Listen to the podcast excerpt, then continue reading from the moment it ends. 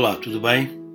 No dia 8 de dezembro de 1995, aos 43 anos de idade e no pico da sua carreira profissional, o editor da revista Elle, em França, Jean-Dominique Bauby, foi vítima de um grave acidente vascular cerebral que o deixou sem fala e paralisou todo o corpo, à exceção da pálpebra do olho esquerdo, que conseguia piscar.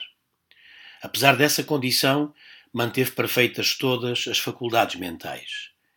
Usando unicamente os movimentos da pálpebra do olho esquerdo para comunicar letras e palavras, no método desenvolvido pela sua terapeuta da fala, Bobby conseguiu ditar o livro O Escafandro e a Borboleta, numa alusão clara ao síndrome do encarceramento.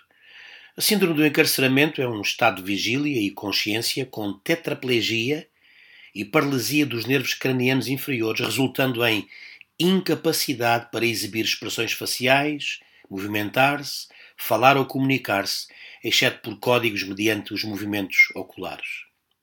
Então, enquanto letras do alfabeto eram recitadas lentamente na ordem decrescente de frequência, o paciente piscava a pálpebra esquerda quando a letra que queria era dita. Assim, ele ditou letra por letra todo o conteúdo que tinha na mente.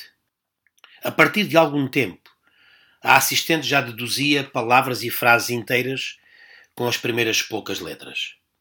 O livro veio a ser publicado em França em 1997, tendo Bobby morrido apenas dez dias depois, em consequência de uma pneumonia. Leia esta frase do livro: Decidi parar de ter pena de mim mesmo. Além do meu olho, há duas coisas que não estão paralisadas: a minha memória e a minha imaginação.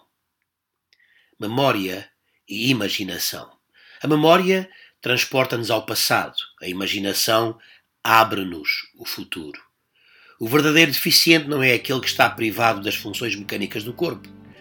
Deficiente é quem está privado das funções do espírito, quem não celebra a força da memória e não cultiva a esperança da imaginação.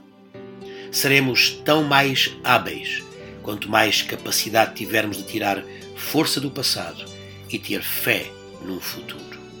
Memória. Vou ao passado como quem faz reconciliação bancária para ter a certeza que as contas da vida batem todas certas. Imaginação.